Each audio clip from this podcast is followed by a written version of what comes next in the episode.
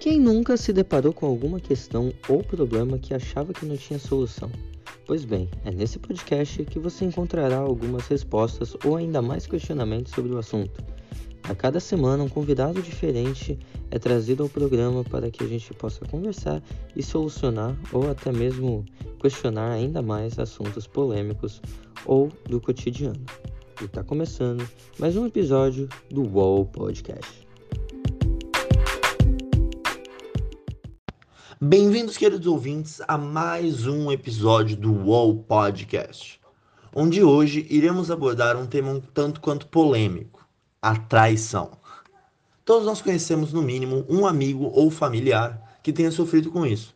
E para ajudar a explicar e entender melhor sobre o assunto, trouxemos o Vitor, um pesquisador na área de filosofia e formado em sociologia.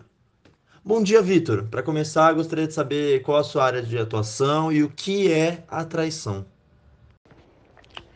Bom dia, Luiz. Bom dia a todos os ouvintes. Então, Luiz, a princípio, minha área é mais voltada à filosofia, mesmo eu sendo formado em sociologia. Atualmente, estou pesquisando a teoria de Freud sobre a libido e tentando fazer uma comparação crítica com relação à traição. Sobre a segunda pergunta, eu posso explicar de forma sucinta que a traição é basicamente o envolvimento de um dos companheiros de uma relação com alguém de fora deste meio, ou seja, a esposa ou o marido tem relações com uma outra pessoa. Vale ressaltar que a traição ocorre em relações monogâmicas, já que são estas em que a pessoa deve continuar apenas com o parceiro. Eu não entendi muito bem uma parte do que você falou. Então, as relações abertas não fazem parte da traição, é isso? Não, até porque a traição é uma concepção social. Se formos analisar os nossos antepassados ou até mesmo utilizar a teoria evolucionista de Darwin, a gente vai perceber que o nosso passado não costumava ser monogâmico. Os próprios animais, em geral, trocam de parceiras ou parceiros, com algumas exceções, claro. Então, no fim das contas, apenas pela maior parte da sociedade condenar essa troca de parceiros começou a existir a traição. Mas afinal, o que isso tem a ver com a sua pesquisa? Porque de verdade eu não consigo fazer uma associação direta com Freud, assim. É, pelo que eu me lembro, ele é tipo o pai da, psico... da psicanálise, né? Mas se eu tiver errado, por favor, me corrija, que você que é o, é o conhecedor do assunto. Não, não é isso que Freud diz. Há um princípio que ele acredita que é o ser humano nunca está saciado com os prazeres que tem e sempre está em busca da satisfação plena como a única forma de felicidade. Ou seja, o que realmente dá prazer é a busca e não necessariamente a realização. A pessoa sair da zona de conforto e ir atrás de uma nova adrenalina é o que o ser humano se baseia. É muito interessante como Freud enxerga a traição, né? Principalmente quando a gente compara com os dias atuais, né? Como é vista a traição nos dias atuais. Mas agora partindo para o final da nossa conversa, né?